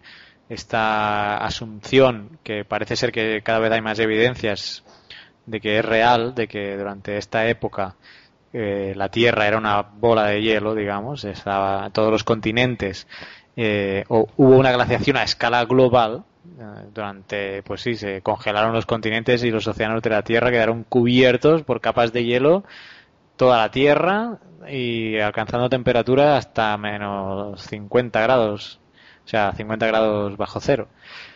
Entonces, esta es una teoría bastante extensa que podríamos tratar algún otro día porque veo que tiene bastante información. Sí, sí, y, está ahora consultando. Y hay evidencias, ¿no?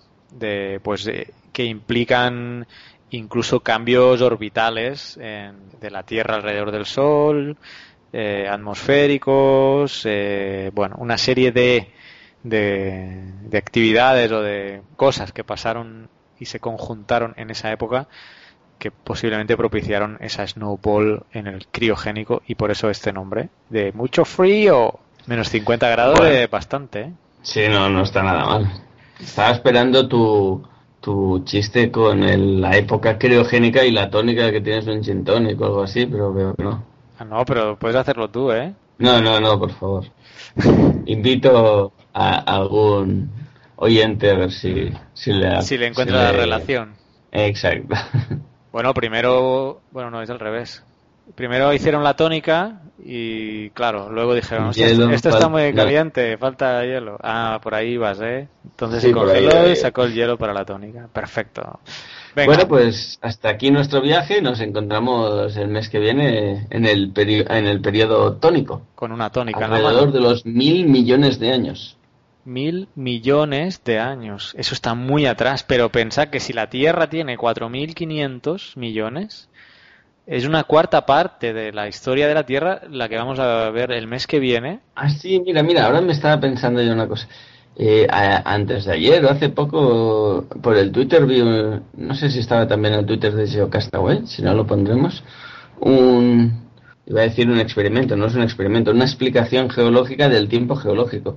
Y, lo hacían en base a un papel de váter, un rollo de papel de váter, que en un, en un ah, muy largo los, los tiraban todo, entonces iban poniendo qué periodo de tiempo era cada uno, ¿no? Entonces te das cuenta de los periodos antiguos que son muy grandes, en cambio los más modernos cada vez están más subdivididos, ¿no?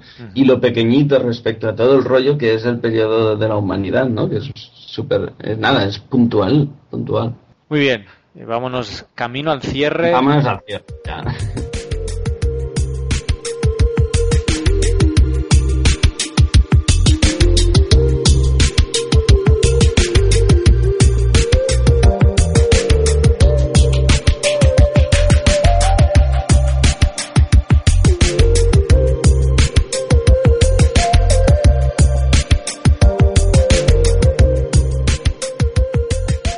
Pues vamos para el cierre ya. Antes que nada, como antes hablábamos de la radioactividad y no tenía claro quién la había descubierto, he estado buscando mientras hacíamos el programa y realmente sí que... ¿No me he equivocado? No, lo has dicho muy bien, era Becquerel. Y como decías, estudia fenómenos de fluorescencia, por lo cual colocaba un cristal de Peckblenda que es un mineral que contiene uranio y, y, abajo tenía una foto, una placa fotográfica y fue donde se quedó marcado. Ah, de Peckblenda. que era Peckblenda que contenía uranio, o sea que Ah, era uranio, entonces ahí sí me he equivocado yo. Porque la que estudió el eh, polonio y el radio fue Curie, entonces. Fue Marie Curie, sí, que antes empezó con otros, ¿eh? por lo que estoy leyendo. Vale, vale. Mm, de todas formas, eh, en el último número de la Biblioteca de Alejandría hacen un repaso a la vida y obra de Marie Curie y pues súper interesante. Entonces, bueno, os recomendamos que si queréis profundizar más en el tema este de la radioactividad y sobre todo en la vida de Marie Curie, escuchad el podcast La Biblioteca de Alejandría. Un saludo para, para ellos. Y bueno, nosotros vamos cerrando y tenemos hemos tenido algún mail, algunos comentarios en la web. Tenemos que agradecer a los comentarios, por ejemplo, de, de Martín Jaramillo, de Javi el Fresco. Hola Javi, que por cierto, a ver, tenemos algo ahí pendiente con él. Eh, a Gonzalo, a Miguel Alejandro Castillo, a Sergio, aquí algunos de los miembros del podcast también de El Universo en un Gin Tonic de Pepino, también otro podcast de ciencia. También un saludo para ellos. Y bueno, eh, ¿qué más? A ver, el guion. Eh, tenemos un Hemos- hemos correo. el guion. Sí, Tenemos un correo, ¿sí? Si quieres leo el correo y, dices, y lees tú el Twitter. Tenemos un correo de José Luis Usero Vilchez, que pues na- nada, nos abra, nos comenta y se mete un poco también a raíz de lo que hablábamos en nuestro podcast de aniversario en el debate que tuvimos de, pseudociencia, pues él, bueno, nos menciona algunos ejemplos también de que de, cómo se le está lavando la- el cerebro a, a- a cierta gente que pues cree en estas cosas, ¿no? Que dice que es más fácil no pensar, es más fácil creer y bueno, nos anima y nos da las gracias por la labor que hacemos en, en nuestro podcast y, y que ha llegado a nosotros gracias a la guardilla, ¿eh? A la, la guardilla podcast. Entonces, bueno, muchas gracias a José Luis y también a la guardilla por remitirte Ah, a nosotros. Y también nos escribía por Twitter, tenemos otro mensajito. Sí, un, un tal arroba filostro Filostro, sí, sí. que, que nos decía que genial el programa de las pseudociencias. Habéis hablado antes de Zauris, pues yo creo que no. Y radiostesias y curanderos con rocas y demás fauna, pues creo que no. Y podríamos dedicarle un día. a Sí, yo, este tema. yo le día- contesté, sí, yo le contesté que no habíamos hablado todavía, pero que al menos el tema de los zahoríes, que está relacionado con el agua, sí era un tema que nos interesaba de Oscar y ya nos vamos Sí, a sí. meter. Y, y mira, el otro día yo estaba en el dentista y me preguntaban, aquello que estás es- con la boca abierta, me preguntaban, oye, tú eres geólogo, ¿qué piensas de esto de las radiostesias y historias así? Y me quedé así como, vaya, como estaba con la boca abierta no pude contestar mucho, pero mira, también... Pues yo pienso que Sí, exacto. Un poco era así. Eh, podríamos hablar un día de todo esto porque Muy bien, hay mucha gente que comenta cosas así, estaría como a mínimo ver una visión diferente. perfecto. Incluso, pues, si no recuerdo mal, y ahora, ahora hablo así en condicional, recuerdo que dentro del Colegio de Geólogos se había hecho un curso que no pretendía ser nada oficial ni serio, pero sí que curaciones con rocas, si no recuerdo mal, o propiedades de la, curativas de rocas o algo así. Es que no me acuerdo y no quiero meter la pata, pero bueno, sí que algo se ha hecho en el Colegio de Geólogos. O sea que podríamos comentarlo un día. Muy bien, pues ya lo buscaremos. Una mención al neutrino.net, blog de, de ciencia, que bueno nos redifundió la, eh, la entrevista que hicimos sobre los neutrinos y Muchas de Higgs. ¿no? Muchas gracias y bueno mencionarte, ¿no? También el neutrino.net para que os paséis por ahí. Yo ahora a mí no se me carga la página porque tengo problemas con la conexión. Pero bueno, yo le he dado un vistazo y está muy interesante. ¿Y qué más, Carlos? No, tienes una, una... Ah, bueno, yo pensaba que querías comentar la iniciativa que tienes Ajá, ahí sí, sí, pensada. es verdad. Bueno, eh, vamos a separar esto en dos. Eh, como algunos, como algunos, ¿no? Como todos habréis oído, si habéis escuchado el podcast entero, pues ha habido algún indicativo, alguna cuña eh, en que hemos creado las nanocrónicas geonaufragianas. ¿Por qué este nombre? Porque me gusta complicarle la vida a Oscar. A ver, dilo tú. A ver, nanocrónicas geonaufragianas. ¡Y! Lo has dicho bien. Bueno, Casi, pues ¿no? el- no, yo creo que se Sí. lo has dicho bien. Pues nada, se Eh, trata de esto, de anécdotas, curiosidades del mundo de las ciencias naturales, de la geología, en ciencias naturales en general, de uno o dos minutos y la intención es que pues vosotros oyentes nos podáis enviar en audio claro pues estas anécdotas o curiosidades del mundo de la ciencia para y las para que nosotros las pongamos en, en el podcast. Ya habéis escuchado y ya tenéis el ejemplo del programa de hoy. Y bueno no quita que pueda haber una o más de una en un mismo programa. O sea que pues nada si os animáis y y vamos recibiendo, pues ahí las vamos a ir eh, colocando y, y, mencionando los autores al final del programa quizás. O sea que bueno, esperamos vuestros audios. Vuestros aportes, ¿no? Claro, de uno o dos minutos a geocastaway.gmail.com a ver qué tal recibís esta esta nueva noticia, esta nueva propuesta, pues para que nos ayudéis un poco a, a completar este formato de podcast que, bueno, cada día va avanzando un poco más y queremos hacerlo más entretenido. Y más participativo. Y, bueno, hablando de participación, ahí lo he ligado bien, ¿eh? eh ¿Quieres que repasemos seguidores que tenemos por ahí? ¿Cuántos? Mira, en Twitter ya estamos a 656 seguidores. 656, Capicúa. Capicúa. Y en Facebook hemos subido a 201. Uno de los últimos he sido yo, porque eh, el otro día entré a Facebook, que hacía mucho que no entraba, y, vi que no seguía Geocosta Güey. Y dije, ostras, esto es muy feo. Dos cosas. Primero, Vierabo, porque hemos llegado a 200 seguidores en Facebook. Y la segunda es, no estabas eh, sí, ya incluido tú en el me gusta. Esto es muy grave. Bueno. Bueno, mi desconexión con Facebook es bastante grande. Tengo que algún día tengo que volverme a poner. Bueno, la mía, si no fuera por Geocastaway, también. También, ¿no? Sería actividad nula. Pues, ¿qué más? Yo tengo dos cositas más solo para terminar y quizá tú tienes una más potente para decir. Eh, las dos cosas que tengo que decir yo es que, bueno, como Google Reader eh, ya no podemos compartir las noticias, estamos usando Google Plus para hacer eh, pues redifusión de las noticias, aparte del Twitter y aparte del Facebook. O sea, que podéis escribirnos noticias o cosas a, a, Twitter, a Facebook. El muro es público, podéis escribir en nuestro muro de Facebook, hacedlo, por favor, dejadnos cosas en el muro de Facebook para compartir noticias, comentarios, lo que queráis.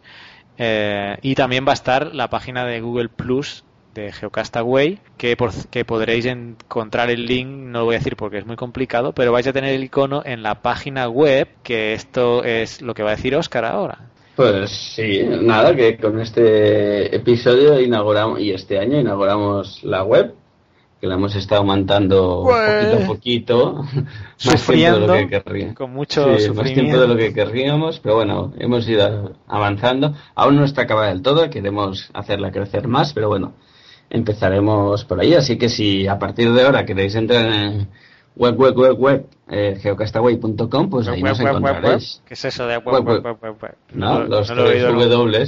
Yo siempre digo web, web, web, web. Las tres W. World Wide Web, ¿no? Se dice en inglés. ¿Correcto? O macarrónico del mío, World Wide Web. Web, web, web, está bien, eh, hay que ser original. Vamos a Sí, yo siempre os aconsejo que digáis siempre web, web, web, web eh, geocastaway.com, ahí nos encontraréis. He dicho cuatro webs, ¿eh? He dicho cuatro, joder. Volvamos a empezar. Web, web, web, geocastaway.com. Ahí nos encontraréis. Nuevo dominio. Nuevo dominio, nuevas cosas. Y nada, intentaremos hacer eso, una, una web más participativa y que podáis intervenir más vosotros también, poquito a poquito. Sí. Así que nada, os esperamos ahí y nada, y esperamos ir avanzando en la web con vuestros aportes.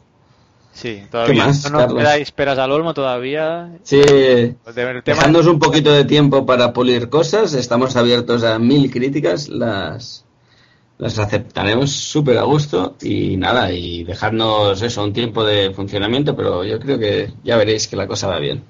Tened en cuenta que no somos programadores tampoco. Exacto. Eh, dejadnos reseñas en iTunes, por favor. Me he encontrado la sorpresa de una reseña en iTunes, de un, creo que es anónimo, y el comentario es, ¿no tiene reseñas? Muy mal. Deberían haber más reseñas positivas para este podcast. Más o menos decía esto, no lo tengo delante. Pero bueno, gracias a la persona que nos ha dejado la reseña en iTunes.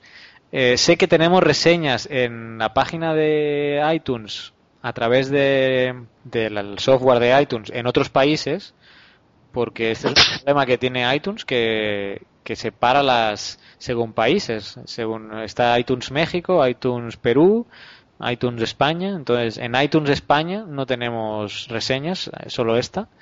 Y en cambio en México y en Perú y no sé en otros países porque este es un problema de iTunes que no ponen todas las reseñas juntas. Pero bueno, sin extenderme en este tema, si nos ponéis una reseña en iTunes, pues os lo agradeceremos. Si es positiva, os lo agradeceremos más porque bueno, nos ayudará a, a ser más conocidos, ¿no? Y tienen su propio ranking esta gente y pues hará que no, nos ayudaréis a difundir a, difundir el programa, difundir la, la palabra geológica y los chistes míos que digo de vez en cuando. en fin. Y, la sección chistes. Y, con esto y un bizcocho. Eh, ¿Acabamos? ¿Hay, ¿Hay frase célebre o...? Vas a decir tú la frase que el año el mes pasado cerramos el... Charlando, charlando nos olvidamos, ¿no? Y vaya, tenemos una frase, no un chiste, sino una frase. Eh, Venga, a ver si lo digo sin atrabancarme alguna vez. Atrabancar. La civilización existe por consentimiento geológico, sujeto a cambio sin previo aviso. Y esta frase es de Will Durant. Y nada, está... ¿Sabes que me he quedado pensando que si atrabancar se dice? Claro, es que... Se dice, porque atrabancar quiere decir correr, saltar y atropellar. Ah, o sea que está bien, muy bien. Atropellarse las palabras, ¿no? Sí, debe ser. Muy bien, muy bien. Sí. Tengo un vocabulario muy culto, Carlos. De aquí a, la RAE, de aquí a la RAE, my friend. bueno, pues terminamos, que yo no sé cómo va a quedar esto ya una vez editado, pero aquí ya es la hora de comer, pero ya muy pasadas. Y tú yo no sé si pues vas a... Carlos. Tú no sé si vas a merendar. Pero aquí la comida vuela rápido y voy a ir rápidamente al restaurante. Bueno, al restaurante no, a, la comida a la vista que le llaman aquí, para ver qué me han dejado. Eh, un saludo a todos, geonáufragos del mundo. Escribidnos correos. Ah, si, si podéis y queréis colaborar y con anécdotas eh, geonaufragianas, ahí están las nanocrónicas. Enviadnos un audio de uno o dos minutos. Y nada, eh, un abrazo. Bienvenidos al 2012, a ver cuánto dura este año, si es que termina o no. ¿Deberíamos hacer algo el 21 de diciembre? ¿Es cuando teóricamente termina el mundo? Era el 21. Yo he oído diciembre, octubre, he oído demasiadas cosas. ¿eh? Yo lo que haría es. Hagamos un seguimiento. Venga, va, pues el 21 de diciembre. Yo creo que oficialmente el fin del mundo es 21 de diciembre. Y pues, Tenemos todo como siempre grabamos a final de mes, podríamos grabar ese día, así ya. si se acaba, pues dejamos el, el post ahí grabado, ¿no?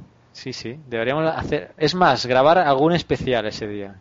Eh, bueno, vamos a tener que pensar qué hacemos ese día. Bueno, ya pensaremos. Aún queda, mucho. Nos queda un año. Muy bien. Bueno, pues saludos a todos y gracias por escucharnos. Adiós.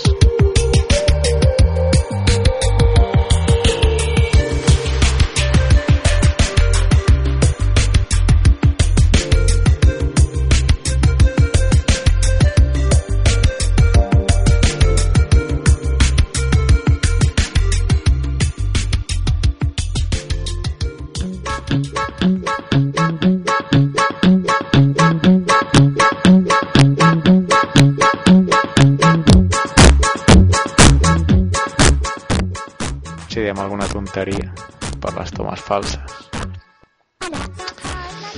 Son las 9 y 48. Estamos conectados. Pero Oscar no le va el Ubuntu. Este es el de los problemas técnicos de Geocastaway.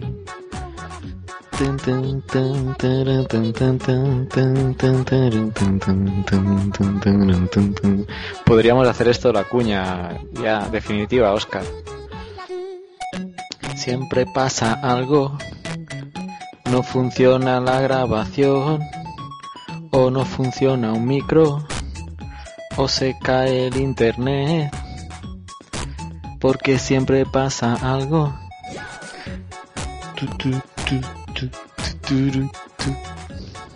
Uy, y a mí me está diciendo ahora que no graba bien esto. Hay un problema con la conexión a internet. ¿Ves? ¿Ves? Problema con la conexión a internet. Hostia. Esto ya es más grave, ¿eh? Me sigues, me estás escoltant, Òscar, encara?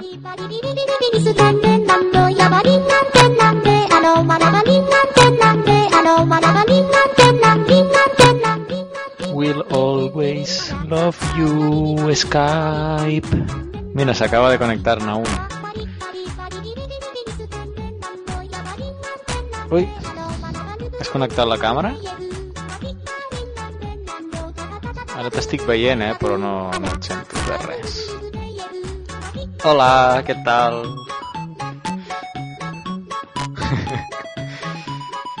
Visca l'Ubuntu.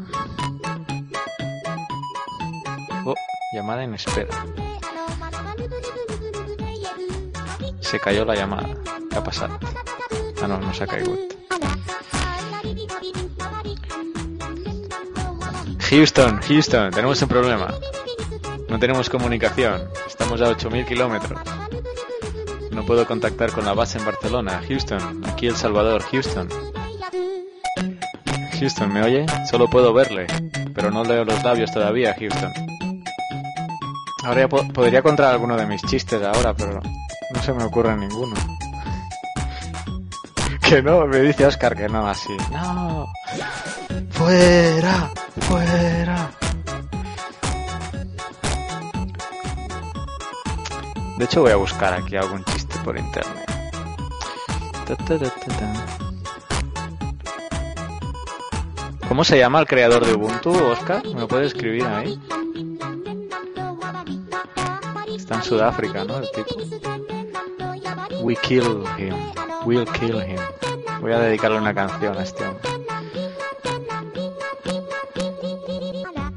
Podrías gra- grabar con tu tablet, como hizo Patricio.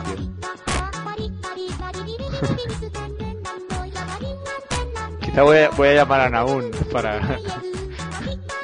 Siempre todo negro. Vale, yo estoy grabando, sube el fichero. Sí.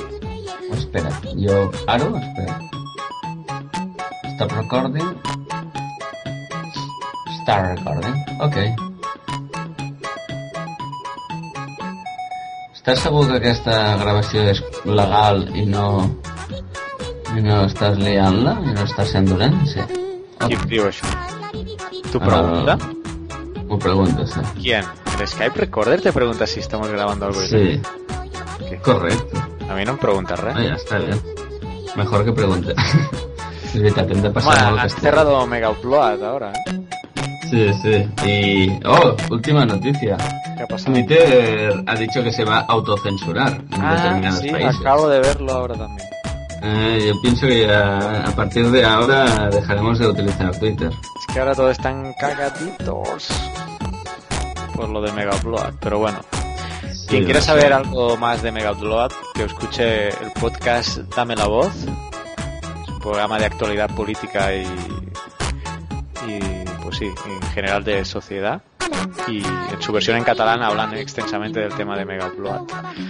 Y bueno, nada, esto va a ir al final del programa. Si habéis llegado aquí es que habéis escuchado todo el programa entero, porque esto va a ir en las tomas falsas. No, Nosotros empezamos a grabar, ¿no?